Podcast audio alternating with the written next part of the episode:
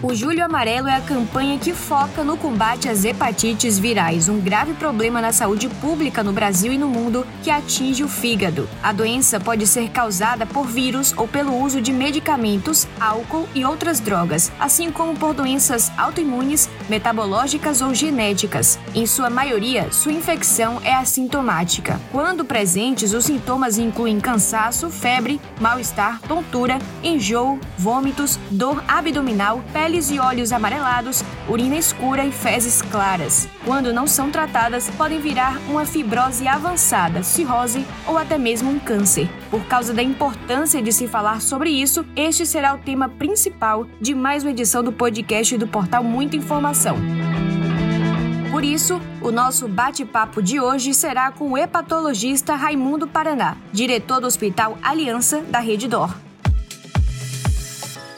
Doutor Raimundo Paraná, seja bem-vindo novamente ao nosso podcast. Muito obrigada por disponibilizar esse tempinho para falar aqui com a gente. Tudo bem? Tudo bem, é para mim é um grande prazer estar aqui novamente. Vamos lá, doutor, vamos conversar, né, e começar explicando para todo mundo que está ouvindo o que é que caracteriza cada uma das hepatites virais. A do tipo A, por exemplo, atinge mais crianças ou isso não é verdade? Como é que ela é transmitida e qual é o público habilitado para poder se vacinar? Sim, a hepatite é um termo genérico, significa uma inflamação no fígado. Ela pode ser causada por álcool, ela pode ser causada por medicamentos, por chás, por fitoterápicos, por doenças genéticas, doenças autoimunes, bactérias e também por vírus. Vários vírus causam hepatite, mas os principais vírus associados à hepatite são A, B, C, D que é o vírus A é um vírus que se transmite pela via oral, ou seja, consumo de água e alimentos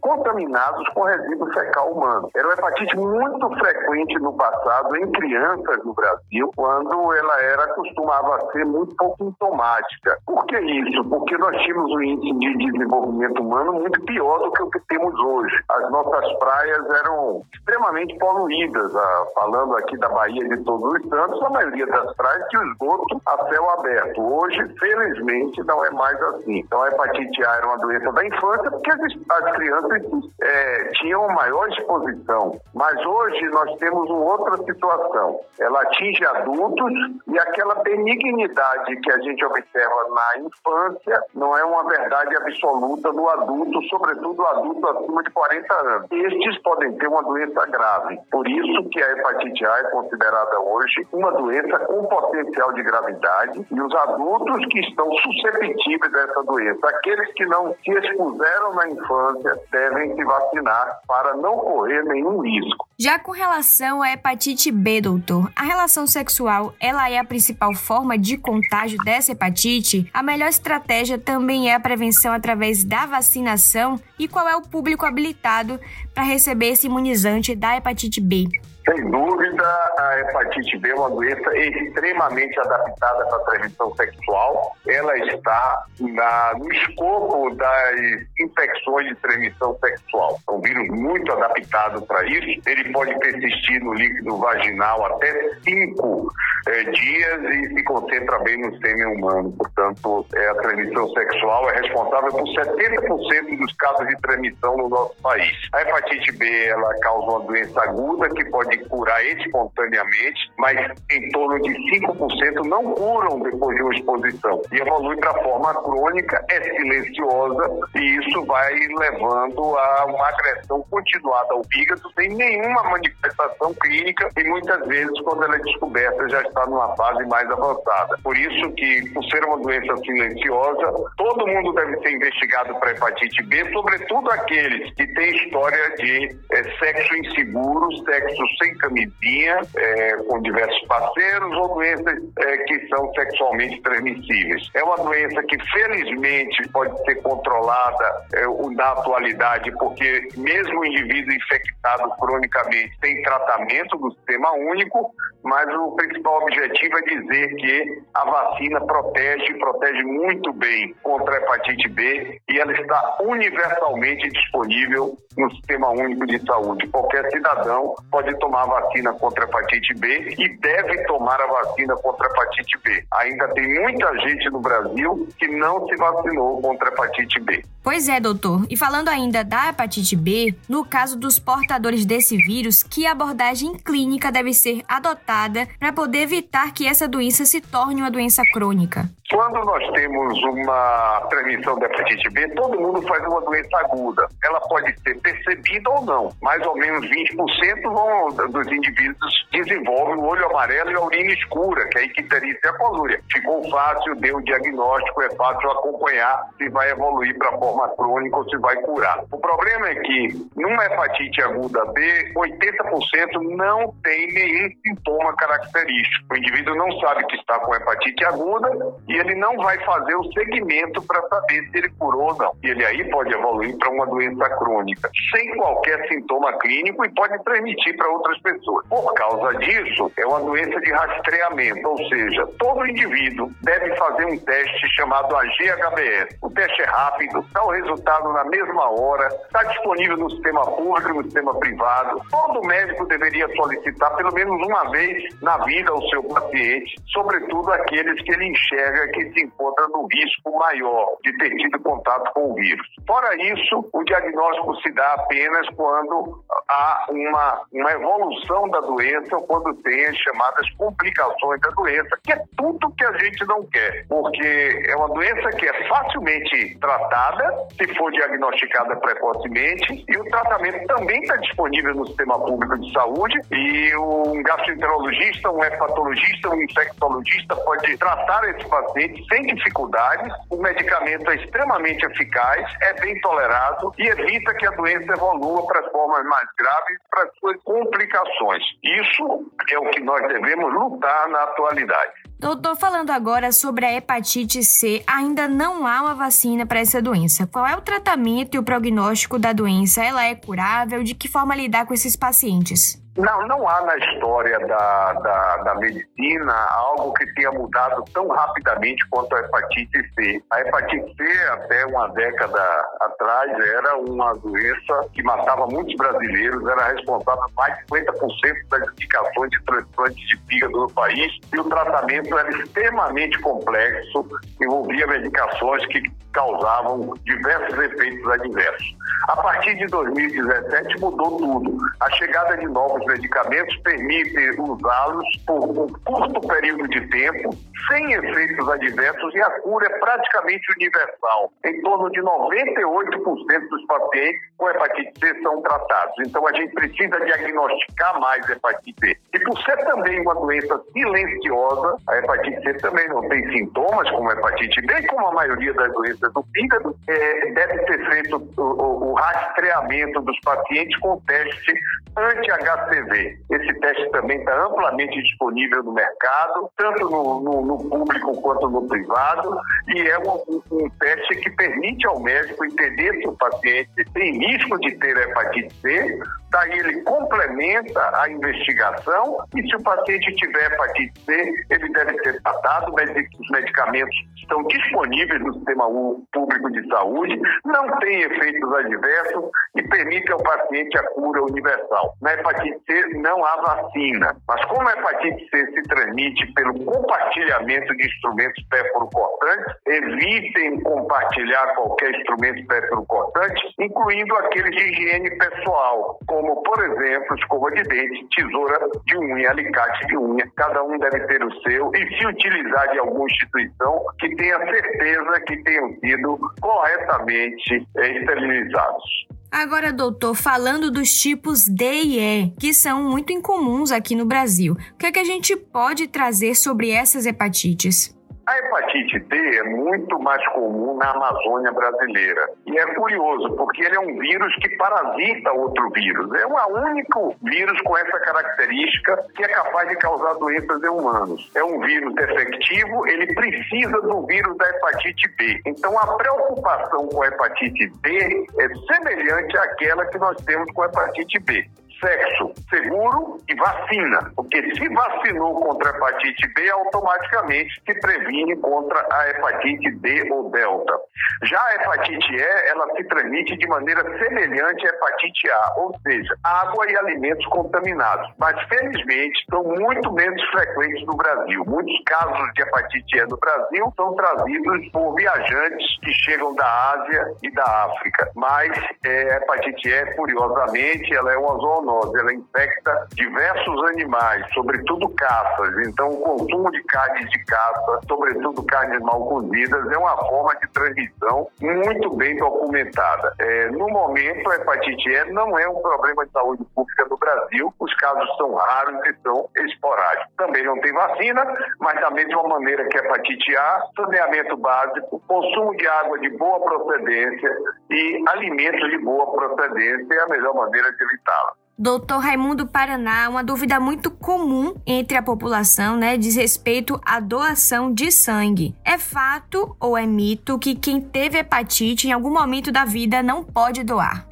Problema aí é de política de saúde. Na verdade, quando o indivíduo tem essa informação no questionário, isso exigiria do banco de sangue fazer uma triagem mais rigorosa do paciente para saber que tipo de hepatite foi. Em termos de eh, saúde pública, isso não compensa. Obviamente, quem teve, por exemplo, hepatite A não tem o menor problema em doar o sangue. O problema é que, ao, ao responder a esse questionário, isso obriga o banco de sangue a fazer uma investigação mais cuidadosa. Isso toma tempo, é custo e não é custo efetivo. Por isso, é aplicada uma política é, mais é, universal. Mas é, não há, haveria, em tese, para algumas hepatites virais já tratadas e curadas, nenhum risco de transmissão. Doutor, a sorologia para as hepatites rastreáveis, elas devem fazer parte desse bom check-up anual que a gente faz toda vez que vai ver se está tudo correto com a nossa saúde? Nem precisa ser anual, no check-up anual. No check-up anual é muito importante investigar as enzimas do fígado, AST, ALT, fosfatase alcalina e gama-GT. Isso ajuda bastante a, ao diagnóstico de doenças hepáticas, porque elas são silenciosas. É, no caso da hepatite, basta fazer uma vez, ou caso identifique algum contato suspeito ou identifique algum fator de risco, repetir. Mas, em tese, todo indivíduo acima de 50 anos, pelo menos uma vez na vida, deveria rastrear a hepatite B através do AGHBS e a hepatite C através do anti-HCV. Atualmente, doutor, existem testes rápidos para a detecção da infecção pelo vírus B ou C que estão disponíveis pelo SUS. A rede básica de atenção à saúde está preparada para o combate a essas hepatites virais? Todas as pessoas precisam ser testadas de fato e em que fase da vida ou com que periodicidade esses testes devem ser feitos? Então, como doença silenciosa, que às vezes, quando se manifesta, já é pelas suas complicações, e aí entra o diabetes, a hipertensão arterial, diversas doenças hepáticas, incluindo hepatite B, hepatite C, é, precisam ser é, identificadas por rastreamento, e aí tem uma importância imensa as unidades básicas de saúde os programas de saúde da família. O problema é que o Brasil, embora tenha avançado muito nesse sentido, até na percepção de que precisa fazer isso, porque essa é a forma mais barata, mais simples de, de manejar o sistema público de saúde, porque ela visa a prevenção das complicações que são extremamente caras, mas para isso nós temos que ter duas coisas. Primeiro, um programa de saúde com atendimento nas unidades básicas valorizado,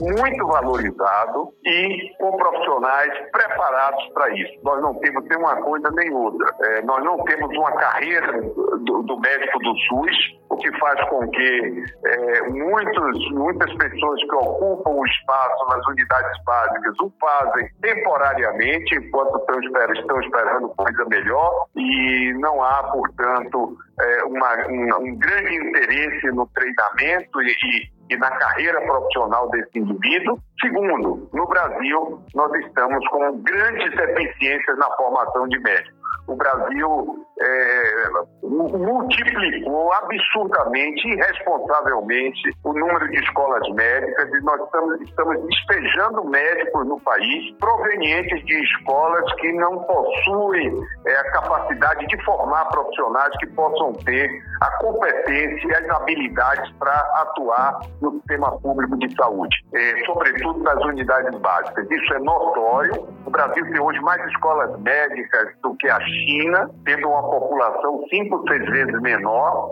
É, isso ocorreu em poucas décadas. Nenhum país do mundo pode é, oferecer bons cursos de medicina sem formar bons professores e nenhum país do mundo conseguiria formar bons professores e oferecer bons campos de práticas em tão pouco tempo com essa multiplicação de escolas médicas. Na verdade, as escolas médicas tornaram-se um grande negócio, elas são caras, às vezes financiadas até é, pelo Estado, é, e são lucrativas para quem oferece os cursos, mas não há nenhuma estruturação de avaliação de qualidade da competência e da habilidade dos egressos dessa facu dessas faculdades. De maneira que nós estamos sob ameaça, porque é um, um médico que não tem a formação suficiente para trabalhar uma unidade básica de saúde, é um médico também que é, é, é, tem uma formação defeituosa, ele se torna menos resolutivo, ele se torna mais dependente dos exames do que do raciocínio clínico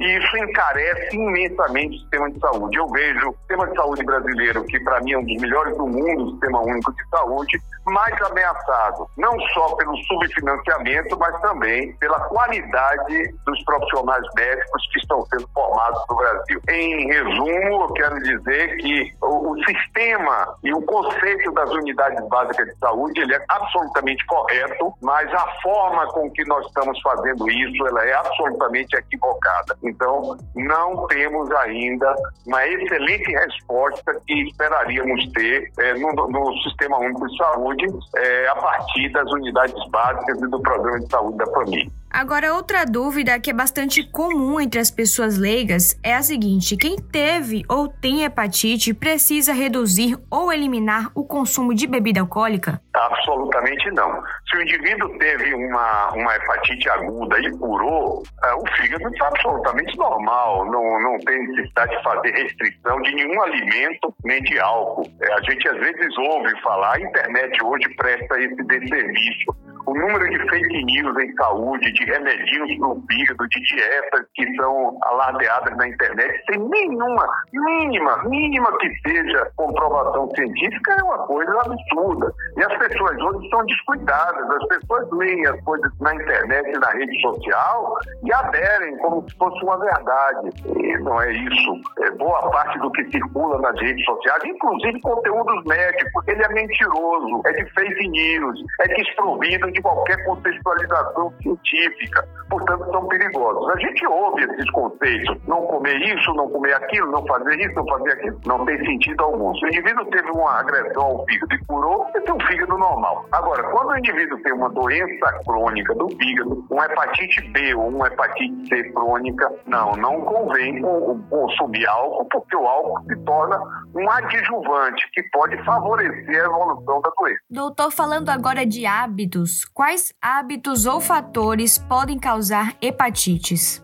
Muitos hábitos e fatores. O primeiro, como eu mencionei anteriormente, o sexo inseguro, né? é a falta de vacina para hepatite A e para hepatite B, é não se vacinar é outro problema. Compartilhar instrumentos perfurocortantes, sobretudo para hepatite C, é outro problema. Não consumir água e, e alimentos de procedência duvidosa, sobretudo frutos do mar in natura, mal cozidos ou crus, é, no caso da hepatite A e da hepatite E. Essa é uma, uma, orientação, mas existem outras tantas orientações. Hoje, um dos grandes problemas de doença hepática é a obesidade e a alteração do colesterol, que se chama síndrome metabólica. Um grande problema no mundo ocidental inteiro, Brasil Estados Unidos, sobretudo. E isso significa sedentarismo, maus hábitos alimentares. É aquele indivíduo que engorda, engorda mais a partir do abdômen, faz aquela aquela obesidade mais central. Isso causa uma doença chamada esteatohepatite, que é evolutiva e é uma das principais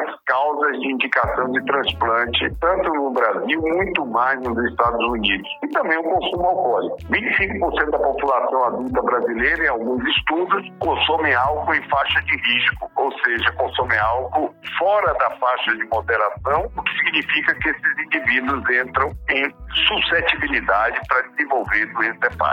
Falando ainda, doutor, sobre esses hábitos, inclusive dentro dessa questão da bebida alcoólica, ela é um tema recorrente e polêmico entre os hepatologistas também, alguns defendendo o consumo zero, até para quem tem a esteatose hepática, que é conhecida popularmente como a gordura no fígado, já outros são mais flexíveis. Existem níveis considerados seguros para o consumo desse álcool? Então, primeira coisa, quando o indivíduo não tem uma doença hepática, o nível seguro de álcool 40 gramas dia. O que, é que significa isso? É, um litro de cerveja ela já tem 55 gramas de álcool. Então, uma garrafa de cerveja, aquela garrafa maior de 750 ml, já é o limite que esse indivíduo pode consumir diariamente, ou se ele não consome diariamente, pelos sete dias da semana seriam, portanto, sete garrafas de cerveja na semana toda, independente do padrão de consumo, se diário ou de final de semana.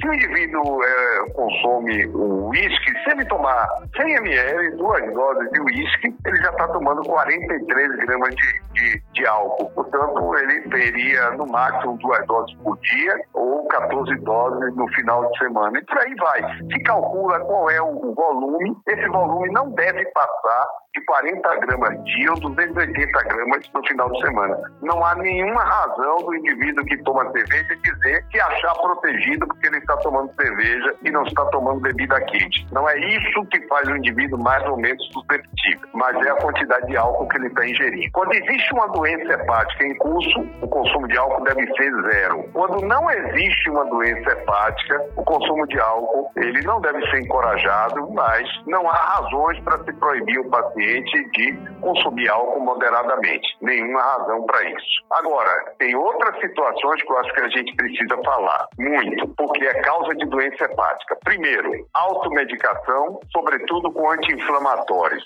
Esse é um problema no Brasil, na América Latina, muito sério. As pessoas se automedicam, sobretudo anti-inflamatórios, analgésicos, e eles têm potencial de toxicidade do fígado. Segundo, práticas na internet que alardeiam uso de medicamentos para perda de peso, uso de hormônios, as falsas especialidades médicas hoje circulando na internet. Todo dia tem uma especialidade modista, às vezes é o mesmo especialista que vai mudando o nome da especialidade. Não são especialidades reconhecidas pelo Conselho Federal de Medicina, simplesmente não são reconhecidas porque não tem nenhum programa de formação, não tem base científica, não tem revista científica, não tem residência médica, tem apenas o, o domínio da linguagem da rede social para passar fake news, vender ilusões e ganhar muito dinheiro. São práticas que são comercialmente muito interessantes, isso atrai profissionais com má formação técnica e moral, e esses indivíduos utilizam abertamente as redes sociais e a internet para alardear benefícios dos seus pseudo-tratamentos, submetem pacientes a fórmulas com diversas substâncias, muitas já em alarme de toxicidade no mundo todo, mas que são usadas livremente no Brasil,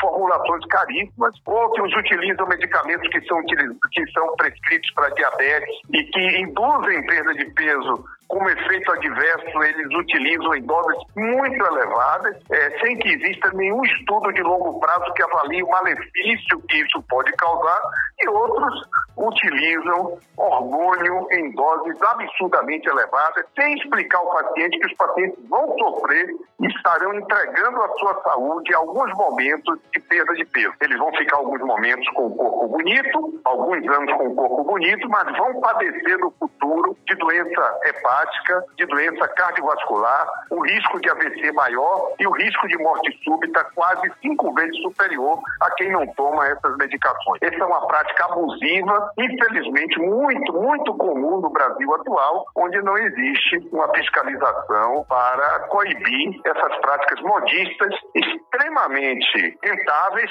para quem vende, para quem prescreve, mas muito nocivas para quem se submete a esses tratamentos. Doutor, quais são as principais causas das complicações dessas hepatites e quais são as suas consequências? As hepatites na fase aguda, sejam elas virais, ou sejam elas medicamentosas, ou por fitoterápicos, ou por ervas, ou autoimune, não importa, essas hepatites na fase aguda, elas têm um risco pequeno, mas não desprezível, é, da chamada forma fulminante. Essa forma fulminante é extremamente grave e significa uma destruição do, do fígado em alguns dias. E esse paciente, para sobreviver, necessita um transplante de fígado. Não é fácil, porque a gente precisa encontrar um fígado compatível em 48 horas no máximo para que ele possa ser implantado no paciente. É uma situação extremamente grave, mas felizmente bem mais rara. Nas formas crônicas das hepatites, elas são silenciosas muitos anos, mas com a agressão ao fígado, independente da causa da agressão, o fígado vai silenciosamente respondendo a essa agressão, produzindo cicatrizes dentro dele, que nós chamamos de fibrose. Na medida que essas cicatrizes evoluem, coalescem, elas começam a bloquear o, o, a passagem do sangue dentro do fígado.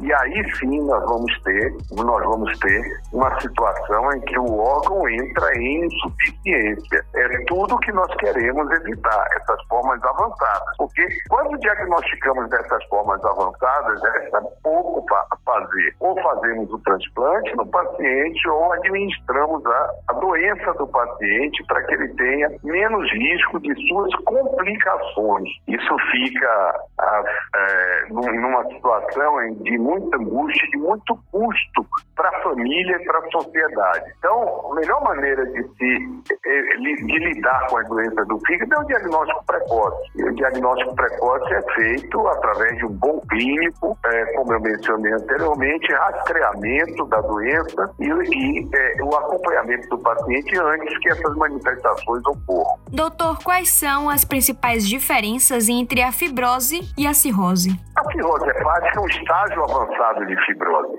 É, quando a fibrose está muito avançada, a fibrose ela passa por quatro graus diferentes: um, dois, três e quatro. A cirrose é o grau 4. A gente não gosta muito de usar esse termo cirrose porque é um termo estigmatizado. No passado, as pessoas, quando tinham diagnóstico de cirrose, elas eram estigmatizadas como alcoólatras. E não é bem isso, porque não mais do que 20% das, das cirroses hepáticas tem origem no álcool. A maioria tem outras causas, que não tem nada a ver com álcool, mas isso estigmatizava o indivíduo. A outra coisa é que também no passado, quando se dava esse diagnóstico, já era considerado uma doença terminal. E a cirrose não é uma doença terminal. Ela, ela pode ser, inclusive, é, diagnosticada num paciente que tem o fígado funcionando normalmente, é o que a gente chama child A. Pode ser também uma doença reversível. Se nós temos uma cirrose por hepatite C e ela está numa fase inicial, se tratarmos a hepatite D, ela vai regredir. Se é por álcool e pararmos o álcool, ela vai regredir. Então não é uma doença estanque, que uma vez dado o diagnóstico,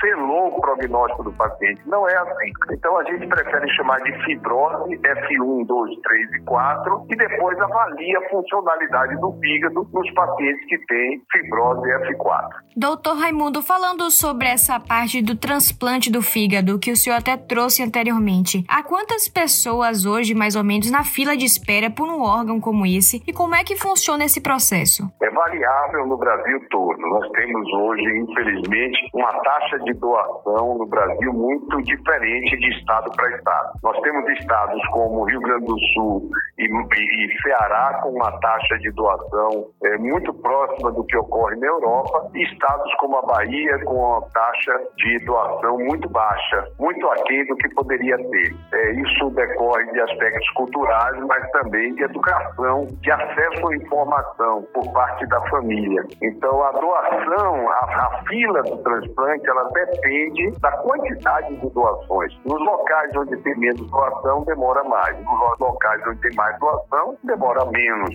Mas, na atualidade, o Brasil é capaz de fazer praticamente 2 mil transplantes por ano, faz pouco menos, em torno de 1.500, todos pelo Sistema Único de Saúde, e há hoje é, no país um acesso mais fácil ao transplante. As filas não têm demorado muito no país todo, exceto em algumas situações. É bom chamar a atenção que a compatibilidade do doador, diferente do que ocorre com outros órgãos, coração, rim, pulmão, a compatibilidade do doador é baseada apenas no grupo sanguíneo do, do, do, do receptor. Então, basta aquele indivíduo ter o mesmo o doador, ter o mesmo grupo sanguíneo daquele que vai receber o fígado e que aquele fígado doado esteja em boas condições que ele vai poder ser transplantado. Isso é algo bastante favorável ao transplante de fígado. Doutor, por fim, para a gente poder encerrar nosso bate-papo, a OMS estabeleceu como objetivo eliminar as hepatites virais até 2030. Você considera que essa é uma meta atingível dentro desse prazo? É, em vários países, não tenho dúvida. No Brasil, tenho muita dúvida. É, nossas políticas públicas de saúde